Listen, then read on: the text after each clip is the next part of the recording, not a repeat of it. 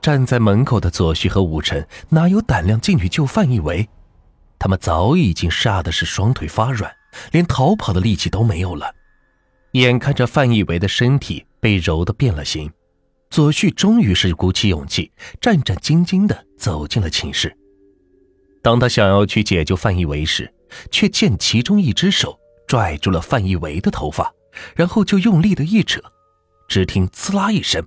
范一维全身的皮都被那只手给拽了下来，左旭吓得是双腿打颤的，一步一步向后挪去，惊恐的看着眼前的一切。那只手将范一伟的皮是扔到地上后，又开始揉起了他的皮。正在这时，另外三只手里都多出了一把闪着寒光的刀，他们将范一伟的身体是拽到地上，如同剁肉馅儿般，开始剁起了范一伟的身体。不一会儿，范一维的身体便被剁成了一堆肉馅。早已吓得半死的武晨一把拽过左旭，拉着他惊慌失措的朝楼下跑去。武晨拉着左旭，一直是跑到校门口才停了下来。左旭再也跑不动了，两腿发软，一下子是瘫坐在地上，冷汗早已经是湿透了他的衣服。正在两人坐在地上浑身发抖时，另一个室友应斌从校外是回来了。应斌刚走进校门，便看到坐在地上的两人，诧异的问道：“你们俩半夜不回寝室睡觉，坐这里干什么呢？”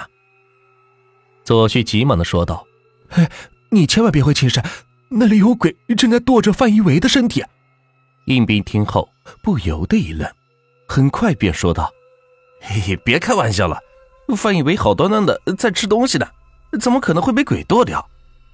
左旭和武晨都被应斌的话惊的是半天说不出话来。如果范以为真的在外面吃东西，那寝室里的那个人又是谁呢？应斌没有理会惊恐的二人，打着哈欠朝着宿舍楼走去。左旭觉得这件事没有那么简单，站起身想要跟过去看看，却被武晨一把拉住了。武晨说：“你还要回去吗？不怕被寝室里那些手也剁成肉馅儿？”左旭不放心应兵，同时也不想在外面待一夜，所以不顾武晨的反对，朝宿舍楼走去。武晨见说不动左旭，也只好是跟了过去。当三人来到寝室门口时，他们看到寝室里是空荡荡的，一个人也没有。这这到底是怎么回事？我俩明明看到范以为被几只手剁成了肉馅儿，怎么怎么现在却不见了？武晨一脸震惊的说道。左旭拿出手机打了个电话，当电话那头响起范以为的声音时，他急忙的问道：“你你在哪儿？”电话那头传来范以为的咀嚼声：“我在吃东西呢，怎么了？”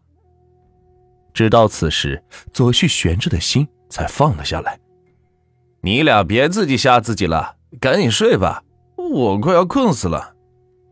说完，应兵便躺在床上睡了。折腾了这么久，左旭和武晨也都感觉到很累，于是各自躺回床上。没过多长时间，便睡着了。一大早，左旭感觉有人在他的上方注视着他，吓得是一下子睁开了眼睛，却看到范以为正目光呆滞的盯着他。左旭的头皮顿时是酥麻起来，颤声问道：“范一伟，你你没事吧？你什么时候回来的？”范一伟做了一个虚的手势，示意左旭别说话，并轻声的说道：“嘘，咱们去外边说。”说完便走出了寝室。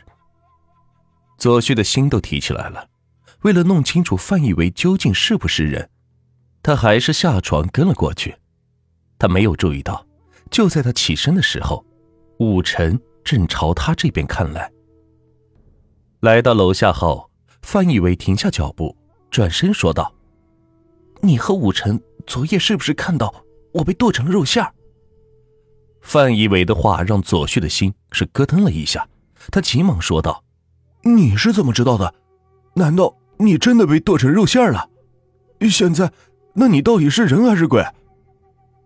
范一伟说道：“哎呀，先别管这么多，你最好离武成远点，他才是鬼。左旭听后是惊讶无比，武武成怎么还变成鬼了？他昨夜还和自己被寝室里的景象吓得不轻呢。像是看出了左旭的疑问，范一伟继续说道：“昨晚咱俩都吃了一盘人肉饺子，给咱们吃的那盘饺子的鬼就是武成。我当时吃到第一个饺子时就感觉到不对劲了，但是怕被武成发现，只好是硬着头皮吃光了所有的饺子。你跑出去后，我的胃里便钻出了一只手，那只手帮我把吃掉的饺子都掏出来，我才得救。可是后来……”我和武成看到你被扒了皮，又被剁成了肉馅是怎么回事？左旭还是问出了关键问题。范一伟说：“那都是武成做出来的假象，他这样做是为了让你去学校外面，让那些鬼把你当食物吃掉。”范一伟说完，便转身离开了。左旭心中暗想：昨晚武成说他差点被学校外边的鬼吃掉，居然。还拉着自己往外面跑，看来范以为的话是真的。左旭目不转睛的看着范以为的背影，突然发现范一维的脖子上竟然有一处被刀剁过的痕迹，这一发现让他的心里顿时是阵阵发毛。左旭急忙的跑回了寝室，此时武晨正坐在床上，看到左旭一脸惊恐的跑回来，问道。你怎么还敢跟范一伟出去？他现在是鬼，你难道不想活了吗？左旭急忙问道：“你你刚刚看到什么了？”武晨把左旭拉到寝室外后，才轻声说道：“刚刚范一伟进来的时候，我就看到他的脸上若隐若现的出现被刀剁过的痕迹，脸皮里边的肉就和肉馅儿一样。当时把我吓坏了，一直没敢出声，只能装睡。”左旭听完，更加确信自己在楼下看到范一伟脖子上的刀痕是真的了。他有些后怕起来，急忙将范一伟说武成是鬼的事给讲了出来。武成听后，气愤的说道：“ 他的话你也能信？我要是鬼，早在昨晚你睡着的时候就把你害死了。”正在两人说话时，应兵不知何时来到了他们的身后。他轻咳了一声，吓得两人都是不禁的打了个激灵。武成回头看了眼应兵，见对方的脸上竟然也出现了被刀剁过的痕迹，顿时感到是头皮酥麻一片。你们在说什么呢？好像很怕被我听到似的。应兵鬼笑着说道，然后手搭在了左旭的肩上。左旭感觉应兵的手上传来了一阵冰冷的气息。忍不住的哆嗦了一下，却没敢回头去看。武晨惊恐的看到应兵搭在左旭肩上的手，竟然没有了皮肉，只剩下一截白骨，其中还少了一根大拇指。武晨再也抑制不住恐惧，拉着左旭急匆匆的跑出了宿舍楼。当两人跑到楼下后，左旭回头看了眼楼道里，应兵并没有跟来，这才问道。你你刚才你看到什么了？是不是应兵也不是人？武晨是点了点头，将刚刚看到的一切都说了出来。左旭听到应兵的手少了一根大拇指，立刻想到自己吃的那盘人肉饺子。难道难道那根手指骨是应兵的？